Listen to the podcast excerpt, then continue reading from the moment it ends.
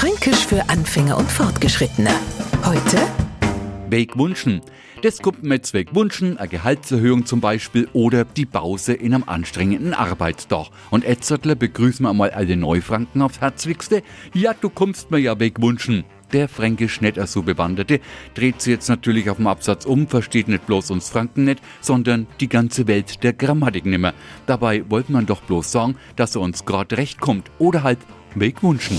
Fränkisch für Anfänger und Fortgeschrittene. Täglich auf Radio F. Und alle Folgen als Podcast auf podu.de.